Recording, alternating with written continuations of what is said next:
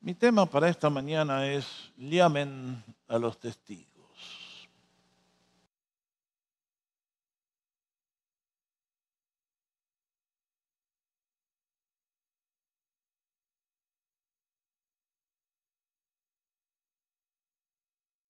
Doctor, preguntó el paciente, ¿es cierto que si uno come pescado se hace más inteligente? Y el doctor le dijo, sí, así es, efectivamente, los últimos descubrimientos de la ciencia lo han demostrado. Pregunta entonces una vez más el paciente, entonces, ¿cuánto pescado tendría que comer yo?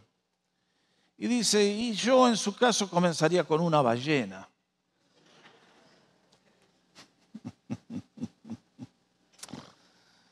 Bueno, creo que esta historia ilustra algo de lo que queremos tratar en esta mañana, en este relato de Juan capítulo 5. El Señor se encontró con un grupo de gente que si le hubieran preguntado, ¿y cuánto pescado tenemos que comer? hubieran necesitado varias ballenitas.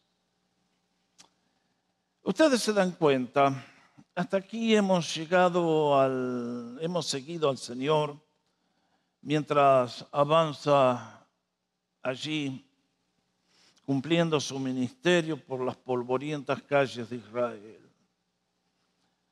Juan nos contó su origen que es eterno, su encarnación y luego le vimos obrar milagros hasta aquí, portentosos, y en este capítulo 5, como explicaba hace unos días atrás, el Señor demuestra su poder sobre la enfermedad.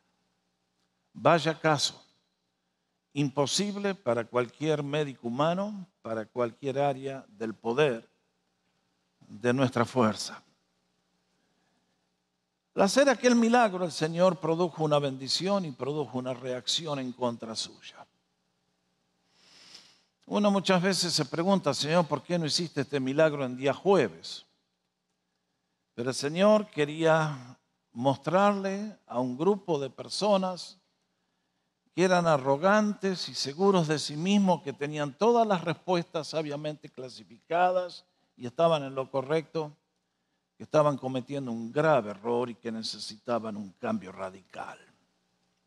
Es por eso que aprovechó el milagro y posiblemente lo que vimos el domingo pasado y lo que vamos a ver hoy, lo pronunció allí delante de gente que estaba en el templo y estoy casi seguro que el paralítico con su camilla estaba al lado de él. Y es entonces que en este tema el Señor nos presenta porque Él es Dios y cómo ustedes y yo podemos estar seguros de que si hemos depositado nuestra fe en Él, la hemos colocado en el lugar correcto. Cuando yo veo este párrafo, me da la impresión que no estoy en un templo, sino en una corte de justicia. Ahora ustedes saben, si a una persona se lo acusa de un delito, cualquiera sea, se lo lleva a un tribunal donde se ve las pruebas en contra y los méritos que pueda tener para justificarse. Pero en todo tribunal casi siempre es fundamental tener la ayuda de un testigo. Si un hombre, una mujer ha sido visto cometiendo un delito, that's it. Es imposible que se salve. Pero en este caso el Señor nos va a presentar a cinco testigos que dan testimonio, que aseveran, que demuestran para todo el que lo quiera escuchar y ver, de que Jesucristo es hombre, pero es mucho más que un mero hombre. Es Dios que ha venido en carne. Y por eso nos va a presentar en este párrafo que a primera vista es un poco complicadito, cinco testigos. Y ustedes y yo somos como los miembros del jurado, que tenemos que pasar un veredicto. ¿Sí o no? Y entonces Vamos a lo que el Señor Jesús nos enseñó. Lo primero que llama el Señor nos recuerda es que en este caso el primer testigo de quién es Él es Dios Padre.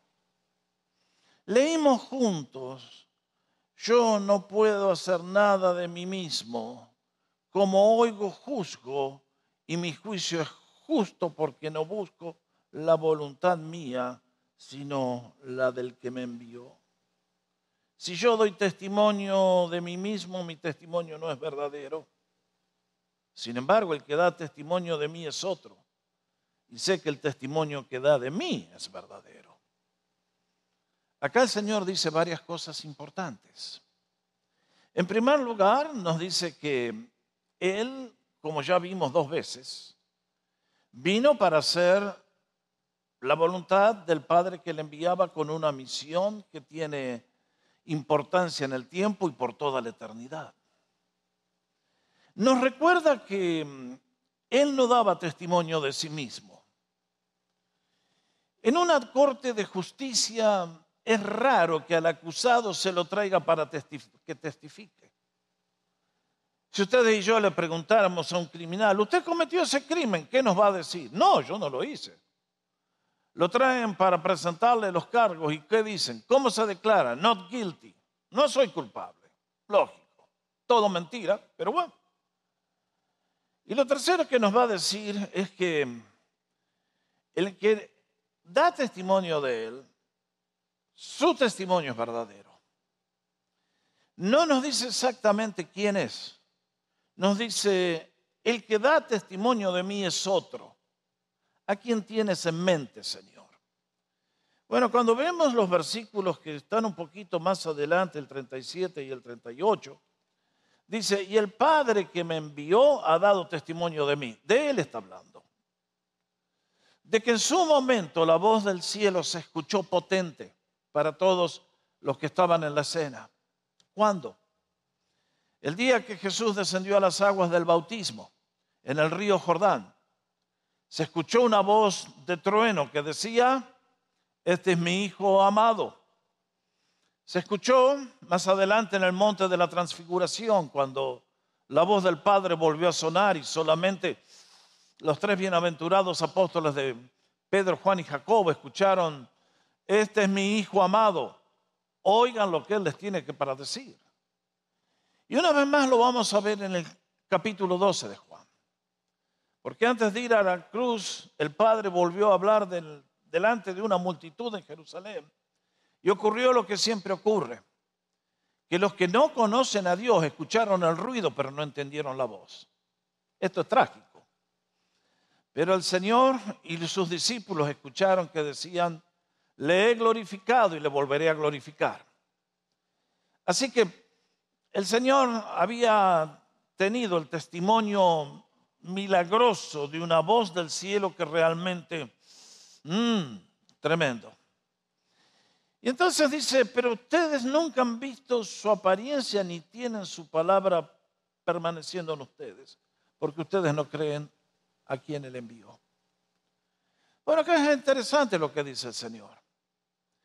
Esta es la gente, vuelvo a reiterar, eran los líderes espirituales de la nación. Eran los que estudiaban las escrituras, eran los que regulaban las órdenes del culto, eran los que llevaban adelante el ministerio del templo. Y sin embargo les dice el Señor, ustedes no tienen la palabra de Dios viviendo en ustedes. ¿Qué cosa, no? Ya lo vamos a ver en un instante. ¿Y cuál es el problema por el cual la palabra de Dios queda nulificada? Por la actitud de incredulidad. Segundo testigo nos va a presentar el Señor y es Juan, a quien popularmente y erróneamente le llamamos el bautista. Más bien tendría que haber sido el bautizador o el que bautizaba. Digo esto porque en el día de hoy los bautistas son un grupo, una denominación cristiana muy linda, muy grande. ¿eh? Pero en este caso, Juan, el que precedió al Señor, Ciertamente se distinguió porque introdujo en Israel el rito del bautismo. Pero noten lo que dijo en el versículo 33-35. Ustedes enviaron mensajeros a Juan, eso lo vimos en el capítulo 1. ¿Se acuerdan? al ver las obras de Juan, al ver la predicación de Juan y que la gente sacudida por el ambiente de conmoción espiritual que produjo su predicación ungida por Dios, comenzaron a bautizarse y a cambiar su vida y se produjo un despertar espiritual en la nación. Y nos dice, y él ha dado testimonio de la verdad. Le preguntaron, ¿eres tú el Mesías? Dijo, no. ¿Eres tú el profeta? No. ¿Quién eres tú? Yo soy la voz de uno que clama en el desierto. Pero atrás mío viene alguien a quien yo no le puedo, no me atrevería a desatarle lo más humilde que un esclavo puede hacer, los, los cordones de sus zapatos. Y entonces dice, pero yo no recibo el testimonio de parte del hombre. Más bien digo esto para que ustedes sean salvos. Ciertamente, lo que Cristo ha hecho y hace no necesita de que alguien le digan, este es el Hijo de Dios, este es el Hijo de Dios, crean en Él. No, Jesús no necesita eso. Sin embargo, les recuerda, yo a ustedes les envié un precursor para que ustedes sean salvos. Ese es el gran objetivo de todos los tratos de Dios con nosotros. Él quiere lo primero primero, lo que es urgente importante primero. Después viene todo lo demás. Tantas veces me he encontrado con personas que dicen, pastor, eh, desde que vengo a la iglesia evangélica yo veo que ustedes enfatizan siempre el tema de la salvación. ¿Por qué? Y bueno, queridos, porque es el paso decisivo. Yo acá tengo una persona que es un científico, un médico, un erudito. Está viviendo en los días de Noé. ¿Y qué pasa? Que Dios ha dado una orden de que el mundo será destruido y ha dado un único camino de salvación, es el arca. Y yo le digo a esa persona, eh, doctor, siga atendiendo a los pacientes, lo felicito, porque usted está aliviando el sufrimiento humano. Le digo al científico, bien hecho, porque usted está descubriendo tratamientos, vacunas, bien hecho. Pero mis queridos, ¿de qué sirve todo eso, que es muy bueno y muy noble, si viene un juicio y la persona no está dentro del arca. Ustedes y yo en el día de hoy parece mentira. Predicar de que va a venir el juicio de Dios suena como locura, suena ridículo, suena absurdo. No tenemos precedentes de un cataclismo gigantesco y entonces decimos, bueno, quién sabe, no sé, no estoy seguro. Y entonces, es por eso que les digo, el Señor enfatizaba la salvación, porque una vez que entraste al arco, entonces todo lo demás se puede arreglar. Pero si no eres salvo, no eres salvo por Jesús de la ira de Dios, del castigo eterno, de nada sirve todo lo que podamos estar haciendo de bien. Cuando servimos a Jesús, habiendo sido salvos, entonces nuestra obra cobra un mérito y un valor incalculable. Jesús les dice, y digo esto para que ustedes sean salvos. Marquemos esa frase. Y entonces nos describe de una manera tan linda lo que fue el ministerio de Juan el Bautista. Este es un párrafo que a mí como pastor me ha hablado muchas veces al corazón. Porque aquí describe lo que debe ser cada cristiano. Debe ser alguien que tiene luz y debe ser alguien que tiene fuego. Eso es lo que dice que era Juan. Era alguien que comunicaba la verdad, pero no la comunicaba de una manera fría, distante, sino de una manera apasionada, fervorosa, que sacudía el espíritu de las personas. El Señor no se olvidó de Juan. Qué linda evaluación que le hace. Me recuerda que el Señor nunca se olvida de ninguno de sus hijos. Aunque Juan en sus días fue abandonado y fue asesinado de la manera vulgar y brutal como lo hizo el rey Herodes. Y dice, y ustedes quisieron regocijarse por un poco en su luz. Acá hay un peligro. En todas las iglesias hay gente que se acerca de tanto en tanto por un tiempo. Están con una crisis aguda en el matrimonio, con los hijos, con la salud, mil ejemplos. Y han probado distintos medios y ninguno ha funcionado. entonces por ahí viene y dice, bueno, voy a probar la última que me queda, voy a ir a la iglesia. Pero no vienen con un corazón sincero de amor a Dios. Vienen para que Dios les saque las castañas del fuego. Que pase la prueba y después vuelva a las andadas. Y esto es lo que el Señor le está diciendo a aquella generación. Ustedes se acercaron a, Juan por un tiempo, nada más. Pero en vuestro corazón no había una búsqueda sincera un deseo de encontrar al Dios verdadero y comenzar una nueva existencia basados en su poder, en su plan, estando en el centro de su voluntad. Es por eso que, sin embargo, les dice, yo les envié a Juan, les advirtió. Entonces, el Padre habló, Juan el Bautista habló, tercera, tercer testigo, las obras y los milagros de Jesucristo. Versículo 36. Pero yo tengo un testimonio mayor que el de Juan, porque las obras que el Padre me ha dado para cumplirlas, las mismas obras que hago dan testimonio de mí de que el Padre me ha enviado. Bueno, queridos, acá hay algo tremendo. El Señor no solamente llegó a las sinagogas para decir, esta profecía se cumplió delante de ustedes. Mírenme a mí, yo soy el Hijo de Dios. Si hubiera quedado todo ahí, hubiera quedado como un profeta, hubiera quedado como un educador, pero hubiera sido difícil creer que es el Hijo de Dios. ¿Qué es lo que demuestra que Jesús es distinto a todos? Que hizo obras que nadie puede hacer fuera de Dios omnipotente. Es por eso que el Evangelio, como hemos estado viendo desde el primer día, el propósito por el cual se escribe es para recordarnos que muchas otras señales, muchos otros milagros hizo Jesús, que no están registrados en este libro, porque si los hubiéramos querido poner por escrito no alcanzarían todos los libros del mundo. Eso es lo que dice Juan. Y realmente que es así. Si yo hubiera estado vivo en los días del Señor, hubiera sido muy fácil saber dónde estaba Jesús. Lo hubiera sabido porque ahí iban las multitudes detrás de él. Y hubiera sabido que Jesús estaba allí porque hubiera visto las muletas, boom, volar por el aire. Y los ciegos gritando, he visto de nuevo, tengo la vista, gracias Señor, gracias Señor, gracias Señor.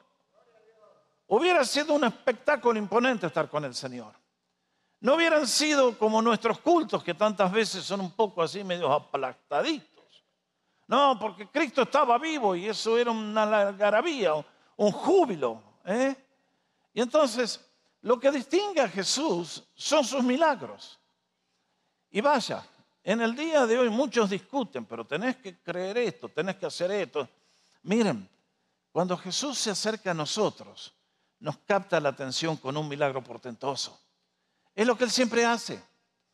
Y es una lástima que los seres humanos no conocemos el poder de Cristo. Porque ese poder que mostró aquel día en el estanque de Bethesda lo tiene hoy disponible para todos los que tienen fe para pedirlo.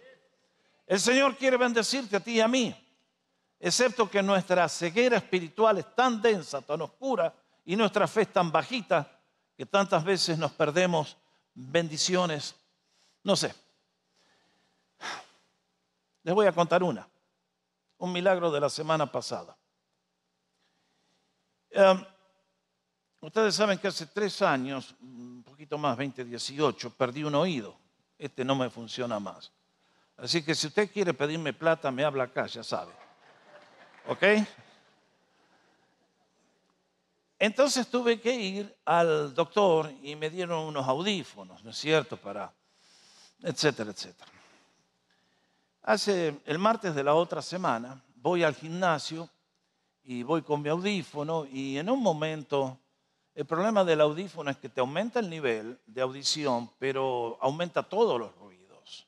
Aumenta su voz y en el gimnasio por ahí alguien hace golpear las pesas. ¡Paf! Mm, me vuelven loco. Tomé el oído, el oído. Ok, ok. Tomé el audífono me lo metí en el bolsillo del short y ahí quedó y me fui para casa. Bueno, esa tarde me cambié, saqué el short, lo dejé ahí y no recuperé el audífono. A los dos días, cuando lo voy a buscar, no está. Ay, Señor. Esas piezas son carísimas. Bueno, a revolver la casa de punta a punta. Fuimos al gimnasio, alguien devolvió un audífono, no, aquí no está. Yo sabía que tendría que de alguna manera haber llegado a casa. Revolvimos la casa, la dimos vuelta patas para arriba diez veces, nada. Francis tomó la linterna, fue al garage, recorrió el vehículo de punta a punta, nada. Por las dudas, al día siguiente volvió a buscar, nada. Bueno, y entonces usted qué dice? Perdiste el audífono. El domingo pasado volvimos del culto, meto el auto en el garage y ahí había una de esas heladeritas de picnic, arriba tenía una palita de basura de plástico blanca. Y Francis me dice, ¿qué es eso que está ahí? Ahí estaba el audífono.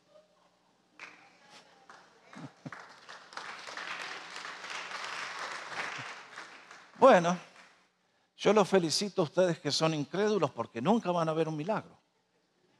Ahora, ustedes que tienen fe, la pregunta es, ¿cómo llegó hasta ahí? Yo busqué, Francis buscó, somos dos adultos normales, inteligentes. ¿Ustedes creen que si no lo hubiéramos visto? Ahí estaba esperándome.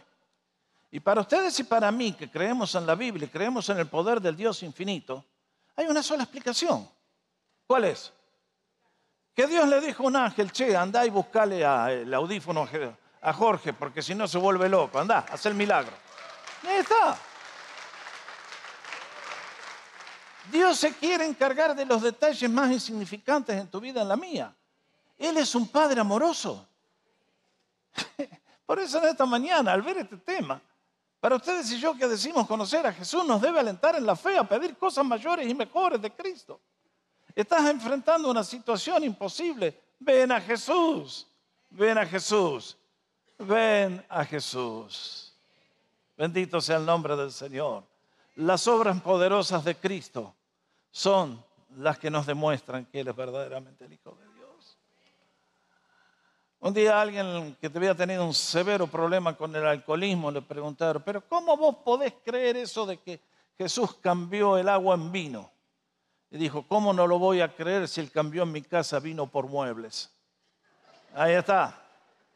Lo que antes se perdía con el vicio, ahora el Señor había traído plenitud por el cambio que hace dentro de nuestro ser interior. La gloria del Evangelio es que ha transformado caníbales en seres racionales. Gente de lo peor que estaba caído y aprisionado por los vicios más grandes, Dios los ha transformado por su poder infinito. Y es por eso que dijo, crean en mí, Ustedes lo que necesitan es un nuevo nacimiento. Y cuando dejamos que Cristo nos dé el nuevo nacimiento, vaya las cosas que vienen y vaya los milagros que siguen. Bendito sea el nombre del Señor. Tercer testigo. Cuarto testigo, las sagradas escrituras. Versículos 39 y 40. El Señor le recuerda a aquel pueblo ustedes escudriñan las escrituras. Las escrituras hebreas, el Antiguo Testamento que nosotros tenemos en nuestra Biblia, solamente el pueblo hebreo tuvo el privilegio de recibir esa revelación de Dios. Solamente el pueblo judío fue escogido por gracia soberana de Dios para que dieran a conocer la gloria de Dios a todas las naciones de la tierra. Y Dios se reveló a ellos. Por eso les pedí que leyéramos Juan, Éxodo, perdón, capítulo 20, los diez mandamientos. Ahí está el resumen de la relación que tenían ellos con Dios. Ese era el pacto que tenían que firmar. Dios se comprometía con ellos, ellos se tenían que comprometer con Dios. ¿Y qué espera Dios de nosotros? Bueno, que hagamos las cosas que nos llevan a la vida en abundancia y a la felicidad auténtica. Esos son los diez mandamientos. Y en este caso, el Señor les dejó las escrituras. Y las escrituras tienen tanta importancia que realmente uno ve el plan de Dios del Antiguo Testamento y todos esos libros nos enfocan hacia el futuro que va a llegar el Mesías. Y cuando Cristo apareció, vez tras vez, cuando lo atacaban, respondía con versículos del Antiguo Testamento. Después que resucitó, el domingo de resurrección, ¿se acuerdan la historia? Había un matrimonio, Cleofas y su señora, que volvían en el grado más profundo la desesperación y la depresión de regreso a su casa en la aldea de Maús. Y el Señor se acerca a ellos sin que se den cuenta quién es y le dice, ¿qué les pasa que están tan depre? ¿Eh?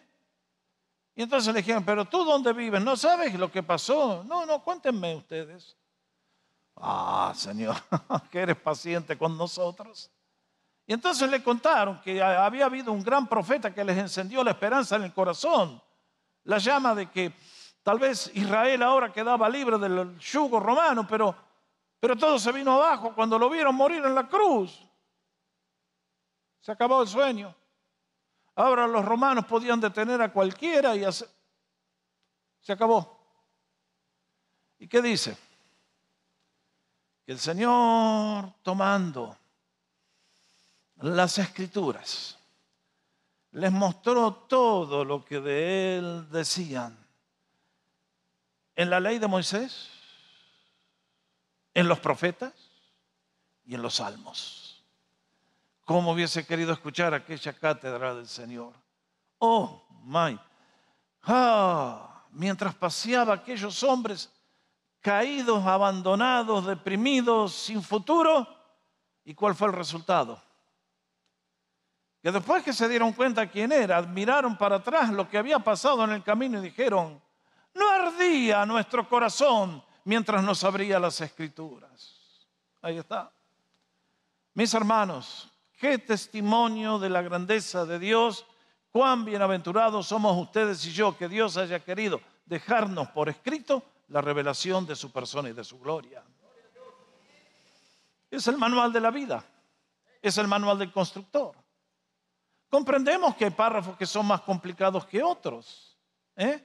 Está bien, está bien, normal. Pero yo les digo, queridos, en esta mañana, hagamos lo que le dice al pueblo hebreo. Ustedes escudriñan las escrituras porque les parece que en ellas tienen vida eterna. En eso estaban bien. En eso estaban bien los hebreos. Habían tomado el estudio de las escrituras en serio. Pero ¿qué pasó? Y ellas son las que dan testimonio de mí. Claro que sí. La, Biblia apunta a Jesús. Cuando leas el Antiguo Testamento, piensa en cómo Jesús cumplió tantas de esas cosas. Cuando en el Nuevo Testamento se ve todo clarito, lo que en el Antiguo está en oscuro. Pero acá el Señor, luego de decirles que ellos ocupan el tiempo estudiando las Escrituras, hace esta afirmación. Y ustedes no quieren venir a mí para que tengan vida. Algo salió mal acá. Para una persona que estudia la Biblia, nos debe llevar a Jesús para que nos dé vida. En el pueblo hebreo hizo el efecto contrario. ¿Cómo se explica? Bueno, queridos, acá hay un peligro. Lo voy a hablar en un minutito. El pecado ha tenido un efecto triple en nuestra alma. Y la consecuencia es que ustedes y yo podemos hacer muchos ejercicios mentales en la religión y sin embargo no amar a Jesús. Ahí hay un peligro. Acá les estoy diciendo, hermanos, escudriñemos las escrituras. Escudriñar significa leer con atención, con detenimiento, meditando, reflexionando, buscando aprender. Pero en todas las cosas hay un peligro. Y es que si ese estudio no viene acompañado de oración y devoción sincera a Dios, podemos convertirnos en fariseos, levitas, sacerdotes del templo hebreo de los días de Jesús, que conocían todo mentalmente, pero no habían sido cambiados por el poder de la Biblia. ¿Se acuerdan cuando los magos llegaron del oriente? Llegaron a la casa, al palacio de Herodes y preguntaron, ¿dónde está el rey de los judíos que ha nacido? Y como Herodes era extranjero, no sabía, mandó a llamar a los expertos en Biblia. ¿Y qué pasó con los expertos en Biblia? Vinieron y contestaron exactamente dónde habría de nacer el niño. Y dijeron en Belén. Y efectivamente los hombres sabios fueron a Belén a ver al niño que había nacido. Y los religiosos fueron junto con ellos a buscar al niño. No, se quedaron en Jerusalén. Ese es el peligro. Y mis hermanos, acá el tema es delicado. Porque si esto que hacemos no lo hacemos bien, nos va a trabajar en contra. Datos teológicos no salvan el alma. Necesitamos un encuentro personal con Cristo y hacer que la Biblia sea vivificada por el poder del Espíritu. Si yo pensara que por el hecho de predicar y preparar mi sermón y poner palabras elocuentes es todo, estoy perdido. Yo debo hacer mi parte. Pero si el Espíritu Santo no viene y bendice, todo lo que queda de mi sermón es pura letra que mata. Necesitamos el Espíritu que vivifique. Es por eso que en estas cosas aquel pueblo había caído en una trampa. Cuidado que no nos pase a ninguno de nosotros. Pero el Señor ciertamente dice, las escrituras dan testimonio de mí. Sea que yo no las entienda o no la quiera leer, de todas maneras, acá hay un testigo que me indica el camino a Dios. Si un día el gobierno anuncia, va a venir un terremoto, prepárense, porque el gran terremoto que está due para Los Ángeles viene el sábado de la semana que viene. Y el gobierno me dice, prepárense, hagan lo que necesiten, porque va a ser la ciudad partida en dos, va a venir un tsunami que va a barrer todo hasta San Bernardino. Y el gobierno hace el anuncio por televisión, por radio, nos anuncian, prepárense, salgan, huyan de la ciudad, que no los agarre. Pero yo ni prendo ni la radio, ni el televisor, ni la internet, nada. Y llega la catástrofe me toma. ¿Puede ser culpable el gobierno de mi error? Creo que no. Con Dios es igual. Él nos ha mandado este libro bendito, que es su palabra y como dije tantas veces, ¿qué hay más poderoso en el mundo? La palabra de Dios. Es por eso que ustedes y yo tenemos la invitación a leer este libro, a memorizarlo, a escudriñarlo, porque en ellos está la vida eterna. Pero fíjense el efecto que produjo en aquellos que no lo hicieron con fe. ¿Qué pasó? Y ustedes no quieren venir a mí para tener vida eterna. Ahí está. ¿Cómo se explica? Lo que tenía que ser para vida resultó para muerte. Lo que tenía que dar luz trajo oscuridad, trajo ceguera. Hay un peligro. Pero Jesús dice, cuidado, yo les he dejado un testimonio y es la palabra de Dios. Quinto testigo, Moisés. El gran problema de los hebreos es que levantaron a Moisés a un nivel idolátrico. Moisés escribió los cinco primeros libros de la Biblia, ustedes lo saben. Era un hombre culto, refinado, capaz, pero guiado por la mano de Dios, quiso plasmar para nosotros todo lo que era el culto para la nación hebrea. Lógicamente, él fue el gran instrumento de Dios para la liberación de la esclavitud en Egipto. Lógicamente que Dios le reveló a él cómo tenía que la nación organizarse, las leyes sociales, todo, y cómo tenía que erigirse el culto el tabernáculo en el centro, tres tribus acá, tres tribus acá, tres, tres, tres, tres, tres. Todo al detalle. Y entonces, ¿qué pasó? Que bueno, más o menos por ahí, por ahí, diríamos, mal hablando, los hebreos intentaron seguir. pero era muy deficiente todo. Y como hicieron las cosas mal, finalmente tuvo que venir un castigo terrible que fue ir al cautiverio en Babilonia. Ahí se terminaron los ídolos y comenzó verdaderamente el monoteísmo. Y ahora eran súper puntillosos de todas las cosas que Moisés decía. Yo les recomendaría a todos que si alguna vez quieren entender el, Nuevo, el Antiguo Testamento, vayan y visiten Israel. Creo que yo les conté esta historia, ¿no? Que cuando estuvimos allí, hace unos años atrás, el día sábado bajamos a comer el desayuno. Y cuando terminamos, vamos a retornar a la habitación, subimos al elevador, adentro había una señora. Y llegamos al primer piso, para, se abre la puerta, nadie entra, se cierran las puertas, arranca. Próximo piso, se abren las puertas, nadie entra, se cierran las puertas, arranca. Próximo piso. Y nosotros con Francia nos quedamos mirando y acá qué está pasando. Hay un demonio que aprieta. Y la señora viendo que estábamos medio perplejos nos dice, no, dice, lo que pasa es que este es un elevator para el día sábado. Ha sido programado de tal manera que una persona que es un fanático religioso siendo que de acuerdo a los mandamientos de los rabinos, apretar el botón se considera trabajo, entonces, para que puedan subir y bajar, programado el elevator sin que lo tengan que apretar al botoncito. Miren si serían fanáticos los talibanes estos. Imagínense. Se cuenta que eran tan estrictos que si usted escupía en la piedra estaba bien, pero si escupía en la tierra, eso era trabajar porque era hacer barro. Así que mejor que tenía puntería buena usted en aquellos días, porque si no, imagínense al nivel que llevaron las cosas. Y el Señor nos dice, no recibo gloria de parte de los hombres. Al contrario, yo los conozco que no tienen el amor de Dios en ustedes tanto fariseísmo, tanta religiosidad, tanto de esto.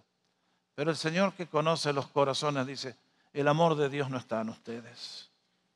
Yo he venido en nombre de mi Padre y no me reciben. Si otro viniera en su propio nombre, aquel recibirían. ¿No es cierto esto en el día de hoy? ¿Yo predico el Evangelio? No. No, no, no, no.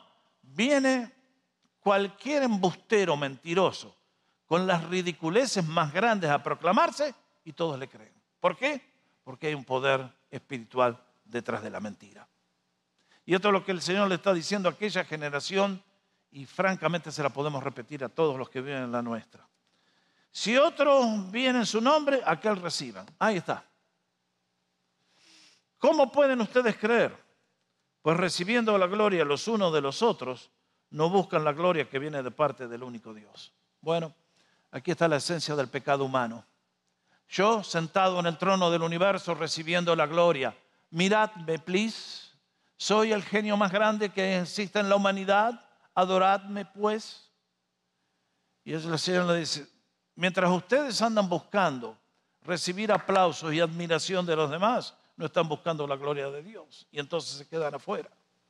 Y sigue, no piensen que yo los acusaré delante del Padre. Hay quien los acusa. Moisés en quien han puesto la esperanza. Vean, aquel personaje que decían, Él es la clave de todo lo que hacemos y de todo lo que creemos y de todas nuestras prácticas, nos dice Jesús. Él es el fiscal que les va a poner el dedo y los va a mandar al destino que han elegido. Y sigue diciendo, porque si ustedes creyeran a Moisés, me creerían a mí, pues él escribió de mí. Pero si no creen sus escritos, ¿cómo creerán a mis palabras? Bueno, queridos, aquí está. Cuando uno dice todo esto, tiene que llevar el avión a algún aterrizaje.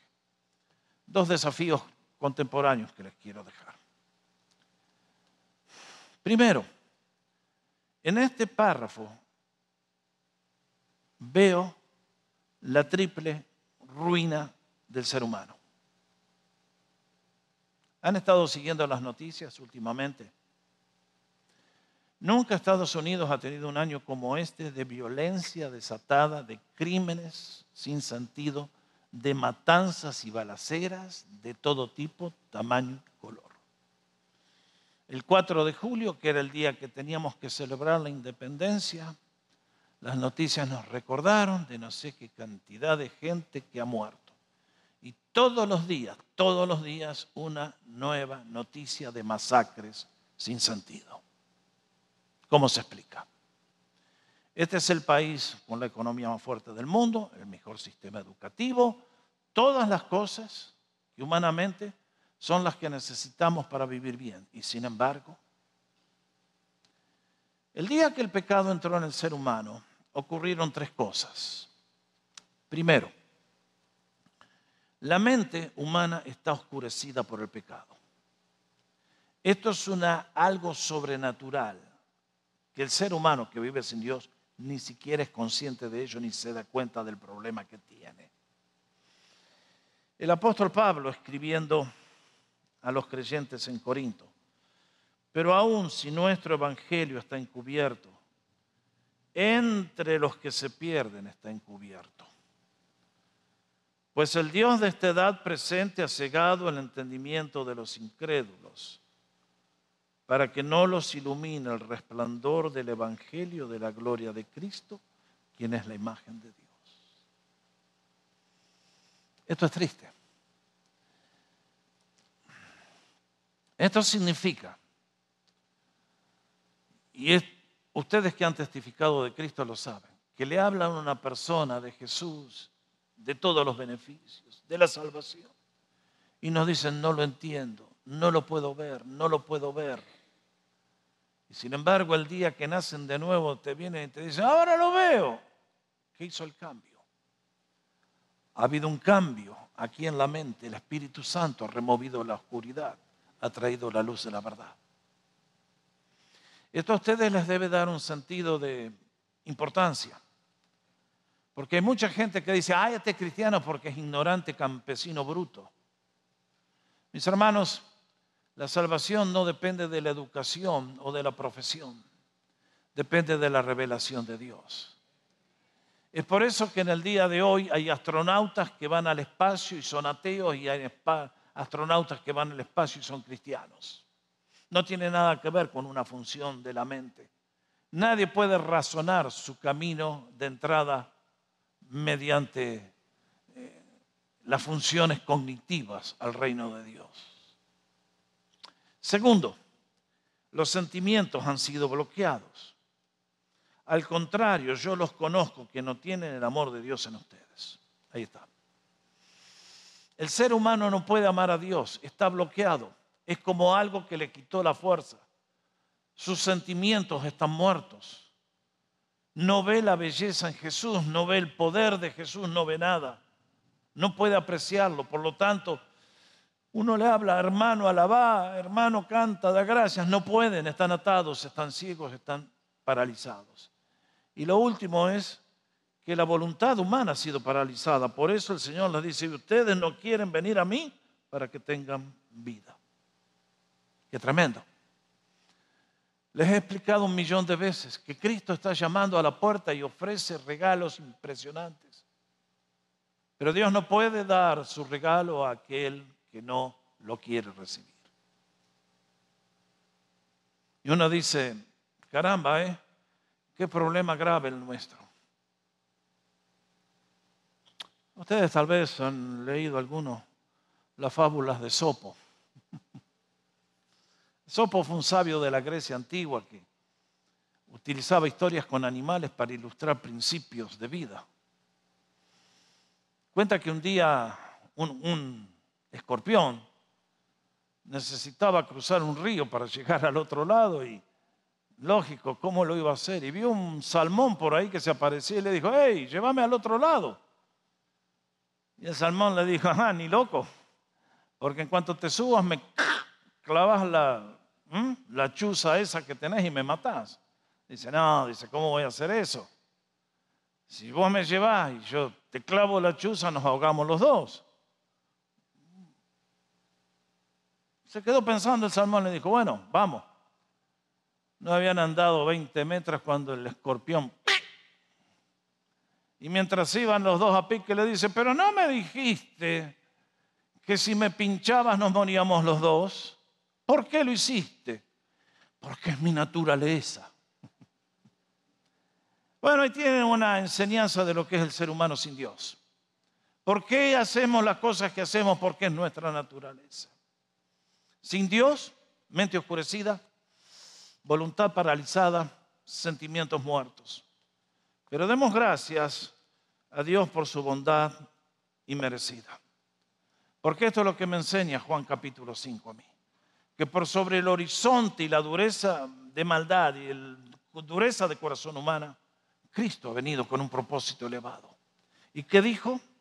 Porque así como el Padre resucita a los muertos y les da vida, así también el Hijo da vida a los que quiere. Y mis hermanos, en esta mañana estamos aquí reunidos porque Cristo ha venido a nuestro encuentro para darnos vida y vida en abundancia. El enemigo no viene sino para matar, hurtar y destruir. Yo he venido para que tengan vida y para que la tengan en abundancia. Hoy predicamos a un Cristo de poder, de gloria, que está a la puerta de nuestro corazón, llamando siempre para inundar nuestra vida con su gozo, su amor, su alegría. Si le has recibido, dale gracias al Señor, glorifícale. Eres una persona realmente bienaventurada. Y si todavía no has hecho la gran decisión, dijo el Señor, yo hablé todas estas cosas para que ustedes se salven. Bendito el que viene a Jesús, bendito el que recibe al Hijo de Dios en su corazón. Eso es vida eterna y vida en abundancia. Dele gracias al Señor y vamos a adorar.